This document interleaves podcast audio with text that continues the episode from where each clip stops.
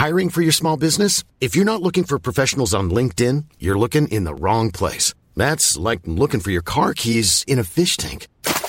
LinkedIn helps you hire professionals you can't find anywhere else, even those who aren't actively searching for a new job but might be open to the perfect role. In a given month, over 70% of LinkedIn users don't even visit other leading job sites. So start looking in the right place. With LinkedIn, you can hire professionals like a professional. Post your free job on linkedin.com slash people today.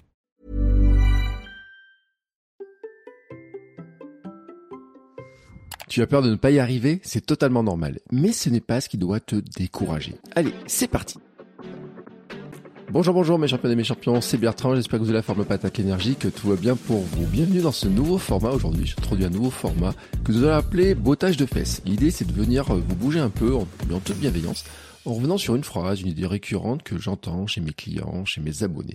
L'idée c'est de vous aider à prendre conscience de certaines limites et de comment les dépasser. Et aujourd'hui, la pensée, c'est je ne vais pas y arriver. Alors c'est une phrase que j'ai pu dire moi aussi, je ne vais pas y arriver. Je me rappelle notamment sur la préparation de mon premier marathon, et je vais y revenir après.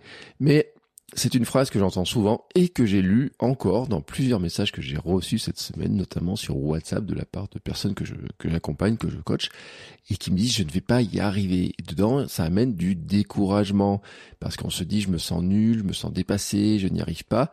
Ça peut déboucher sur des abandons, sur l'abandon d'un projet, d'un rêve, ou même de la course ou du sport, ou des euh, objectifs qu'on s'était fixés, ou même de, par exemple, d'un rééquilibrage alimentaire. Ou, voilà, on dit je vais pas y arriver. J'ai aussi souvent entendu cette phrase chez des personnes qui n'osent pas s'inscrire à une course. Ah là là, j'aimerais bien m'inscrire à une course, mais je vais pas y arriver. J'ai trop peur, je vais pas y arriver.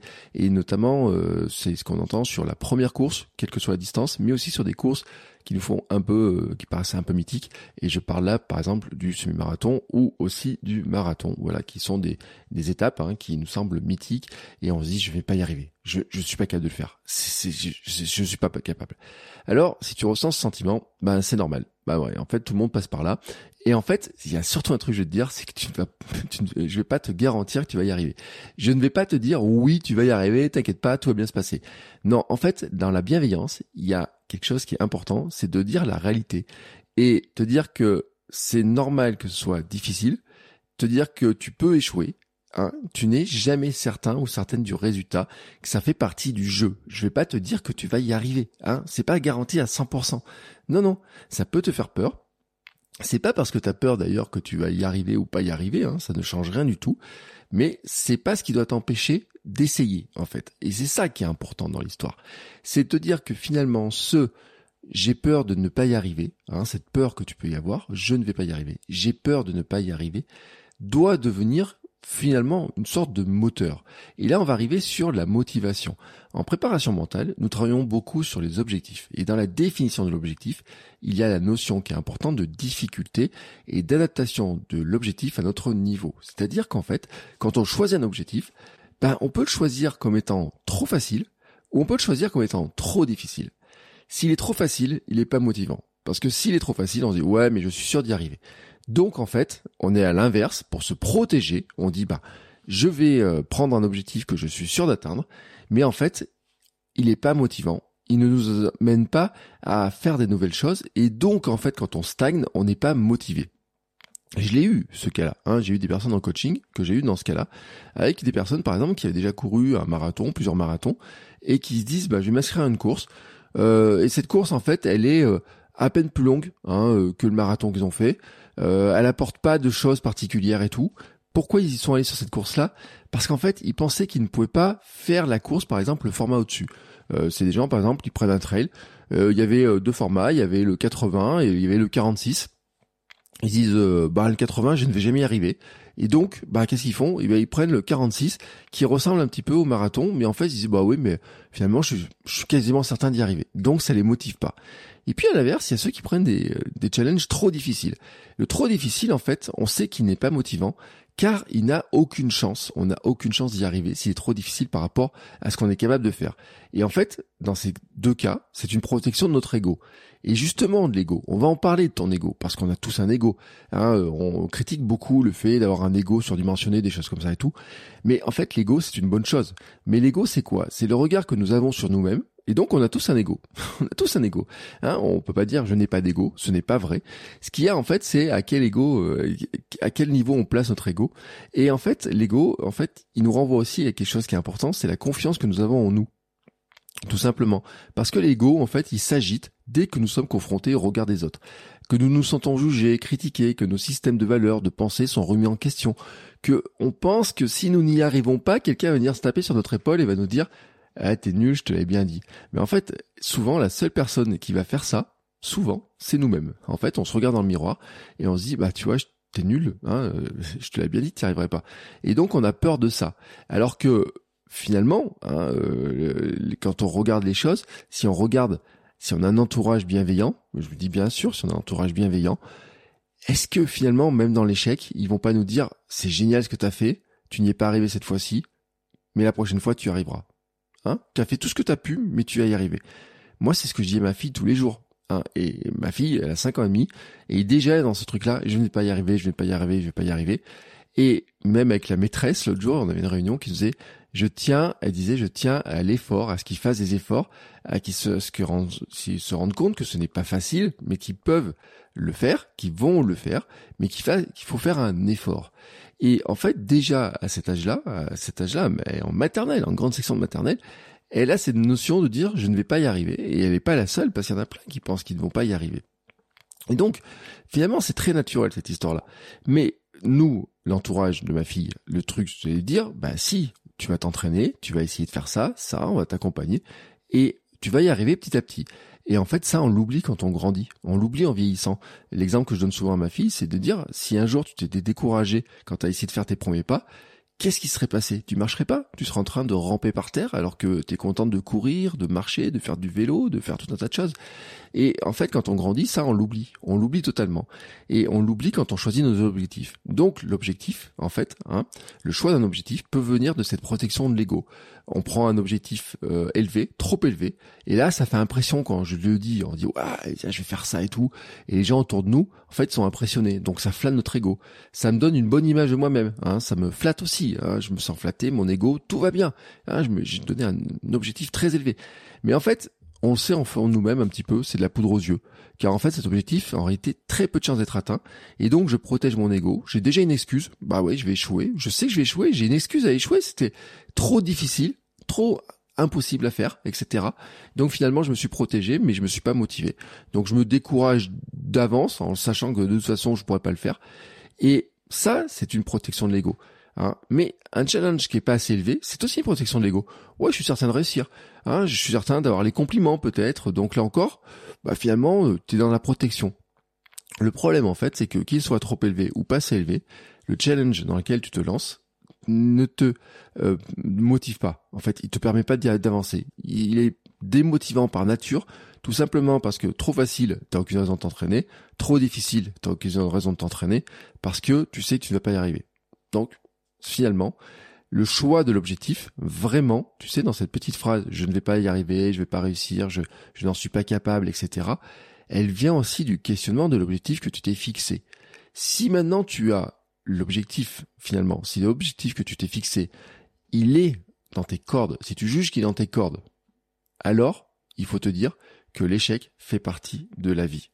Donc oui, en fait, hein, quand tu te lances dans un challenge, quand tu te lances dans un défi, quand tu as envie de devenir champion, championne du monde de ton monde, c'est totalement normal, totalement normal de penser que tu peux échouer.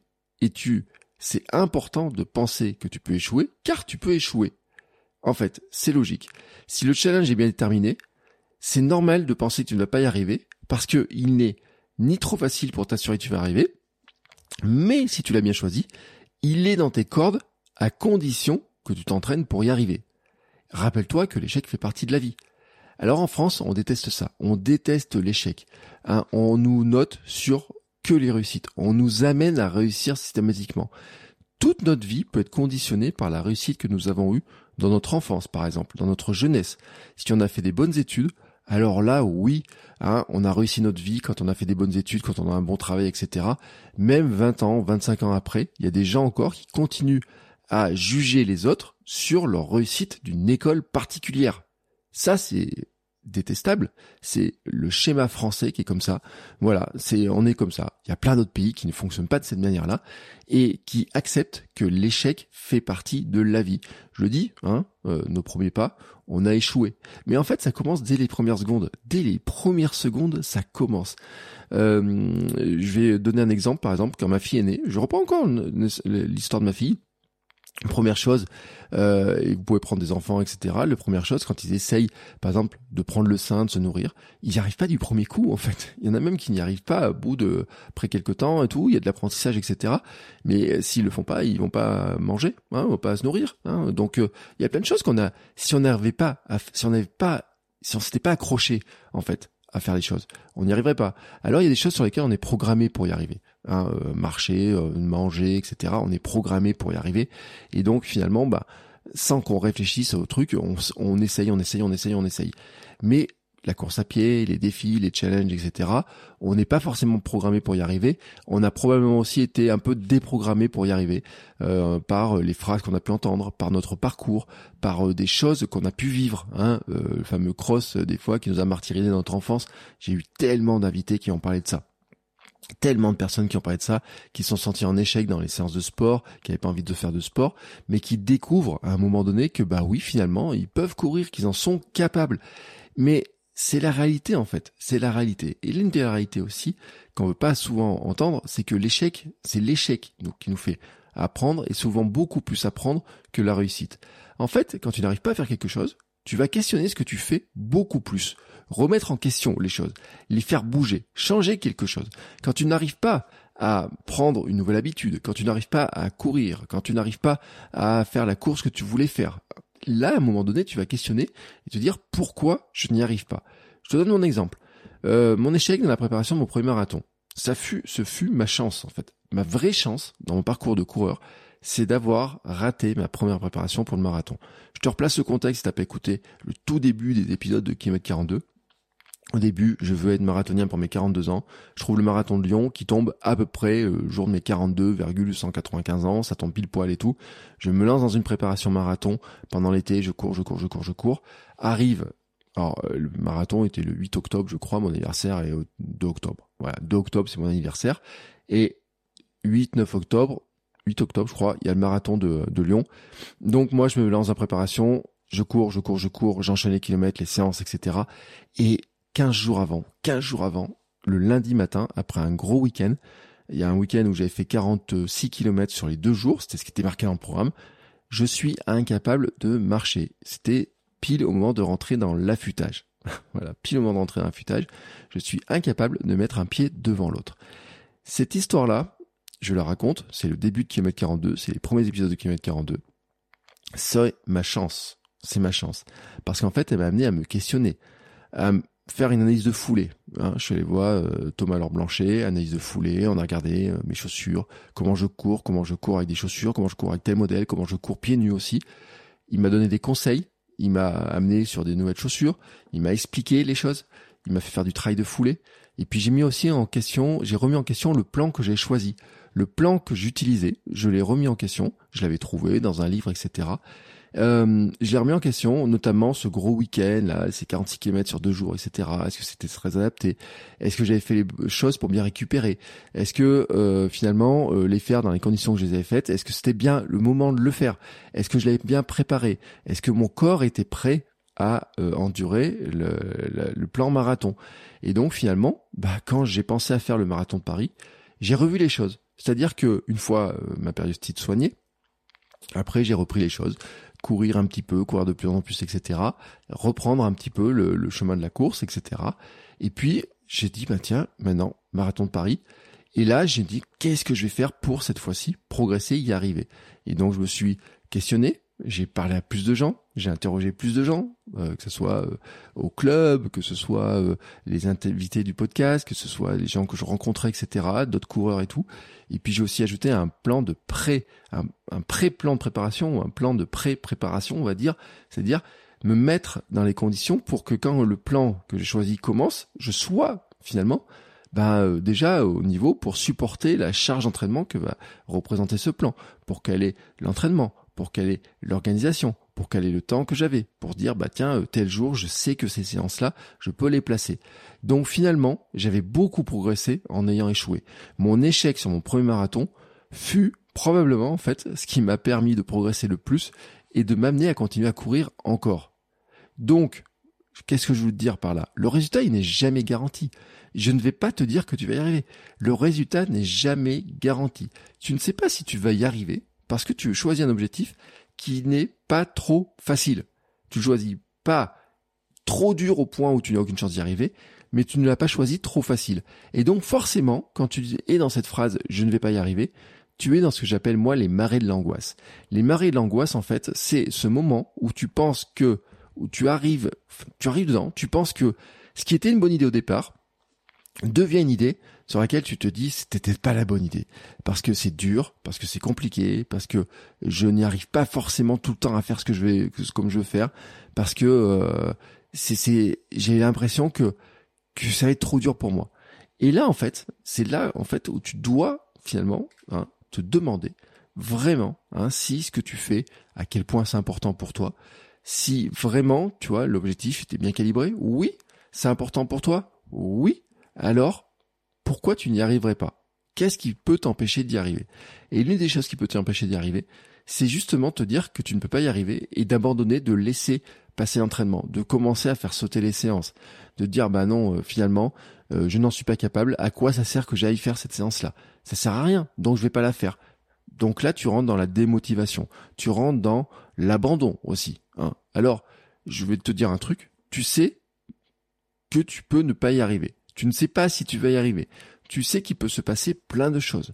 Tu sais finalement que euh, surtout alors là on n'est pas euh, on vise pas les places etc bon on n'est pas dans ça mais même un champion en fait euh, quand il dit bah moi j'ai envie de devenir champion olympique en fait il ne sait pas s'il n'y a pas quelqu'un qui va débouler au dernier moment et qui peut le battre même Usain Bolt a eu ce truc-là hein, sur certaines distances.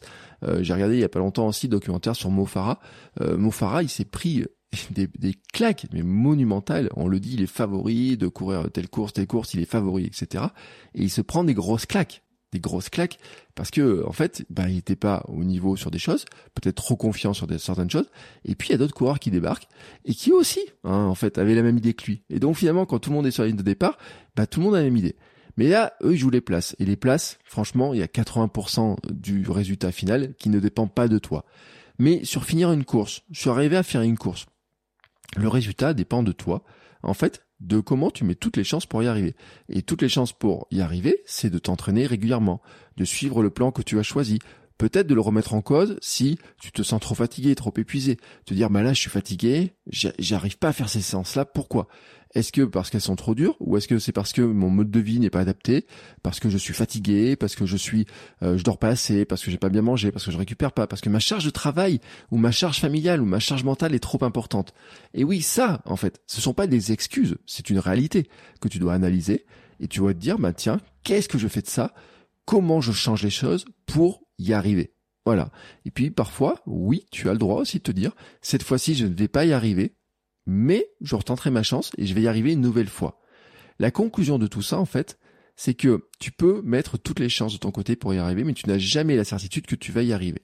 Mais en pensant que tu ne vas jamais y arriver, que tu ne peux pas y arriver, c'est là où, en fait, tu te mets dans une situation où tu peux arriver dans une situation même où tu ne vas même pas essayer. Alors tu as peur de ne pas y arriver, c'est normal. L'échec potentiel fait partie de la vie. L'échec fait partie de la vie. Oui, en France, on a peur de l'échec mais on ne doit pas en avoir peur, car finalement, ta peur de l'échec, elle peut t'empêcher de te lancer, vraiment de te lancer. Et donc dans ce cas-là, qu'est-ce qui va se passer? Eh ben, tu vas rentrer dans la frustration, dans ce que moi j'appelle l'armoire à regret. C'est-à-dire cette armoire à regret, c'est en disant bah j'aurais aimé faire ça, mais je n'ai pas y arrivé, donc je me lance même pas. Donc non, au lieu de faire ça, questionne l'objectif. Est-ce que c'est un objectif adapté? Peut-être fais-toi aider par quelqu'un qui va te dire oui c'est un objectif adapté ou pas. Concentre-toi sur ta préparation. Et là encore, peut-être tu peux te faire aider par quelqu'un qui va te dire, bah tiens, voilà comment tu peux préparer les choses, comment euh, gérer ça, comment gérer ça, comment gérer ça. À une époque, j'ai rejoint un club de course parce que j'avais besoin d'avoir des conseils d'entraîneurs, d'autres personnes, des gens qui m'aident en fait à mieux courir, à mieux comprendre l'entraînement, à mieux structurer les choses. À un moment, j'ai pris un coach, j'ai eu aussi de l'aide en préparation mentale. Je me suis formé en préparation mentale, je me suis formé en nutrition. Hein, j'ai des certifications dans ces domaines-là. Je ne sais pas combien je lis de livres aussi pour m'aider à mieux comprendre la préparation, etc je discute avec d'autres personnes, il n'est pas impossible aussi que je rejoigne un club, que je fasse telle ou telle chose, etc. Mais vraiment, tu vois, tu mets les choses, euh, tous les éléments de ton côté, tu te concentres sur la préparation des choses. Et maintenant, il y a une chose qui est importante, que tu réussisses ou que tu échoues, analyse ce qui s'est passé. Et souvent, c'est vrai qu'on analyse beaucoup plus les choses quand on échoue. Bah oui, c'est la réalité des choses, elle est comme ça. Quand on réussit, on se dit bah tiens, j'ai réussi mon truc, bam, je suis content, etc. Et des fois, on tire pas toutes les leçons. Hein, euh, Est-ce que ça aurait pu mieux se passer Comment j'aurais pu faire un petit truc, etc. Voilà. Je dis pas qu'il faut pas se satisfaire des choses. Dis on fait les choses, mais c'est vrai que des fois, euh, dans la réussite, on n'apprend pas tant de choses que ça. Alors je dis pas qu'il faut échouer. Je dis que l'échec fait partie. Tu peux ne pas réussir, mais il y a une chose que tu dois te dire, c'est qu'en ne faisant rien, tu ne progresses pas, tu ne te donnes aucune chance. Et en fait, quand on progresse pas, souvent on régresse en faisant quelque chose, en essayant d'y arriver, tu as une chance d'y arriver, tu as une chance de ne pas y arriver. Mais ce que l'échec est une chance. Je le dis bien, l'échec est une chance. Si tu comprends pourquoi tu as échoué, si l'objectif est adapté, donc tu n'es pas une protection de l'ego, si tu analyses pourquoi tu as échoué, l'échec devient une chance. Si tu n'y arrives pas, tu peux échouer vers l'avant. Et pour conclure, rappelle-toi cette citation très connue de Mandela, que tellement de gens aiment citer, mais peu de gens appliquent vraiment. Il disait, je n'échoue jamais, soit je réussis, soit j'apprends. Et le truc vraiment important dans cette citation, c'est pas seulement de la lire, c'est pas de la connaître, c'est de l'appliquer. Alors, ce que je te propose, c'est appliquons-la à notre propre cas. Hein. Oui, par moment, on a peur de ne pas y arriver. Oui, on peut rentrer dans les marais de l'angoisse. On est je dis même quasiment tout projet, on rentre dans les marais l'angoisse. Je l'ai pensé aussi. Je ne vais pas y arriver. Je vais pas arriver à courir un marathon. Je vais pas arriver à faire ça. Je vais pas arriver à faire ça. Je vais pas arriver à faire ça. Mais à ce moment-là, reconcentre-toi sur le pourquoi c'est important pour toi, sur qu'est-ce que tu fais, quels sont les éléments que tu as mis en place pour y arriver, et concentre-toi sur l'action, sur les choses que tu peux faire au quotidien pour y arriver. Voilà. J'espère que ce petit bottage de fesses, en tout cas, t'aidera à passer ce cap qui peut être difficile. Si tu écoutes cet épisode, il y a des chances euh, que tu sois dans cette situation-là, parce que peut-être que tu es tombé dessus. Si tu prépares un objectif, il y a des chances que tu puisses connaître euh, cette situation-là. Dans ce cas-là, tu gardes cet épisode un petit peu coaching euh, de côté. Et puis n'hésite pas à le transmettre à quelqu'un que tu connais, quelqu'un que ça pourrait aider. Hein. Tu peux le, lui transmettre, tu lui envoies l'épisode directement. n'hésite pas à le faire. Et nous, on se retrouve la semaine prochaine pour de nouveaux épisodes. Ciao, ciao les sportifs.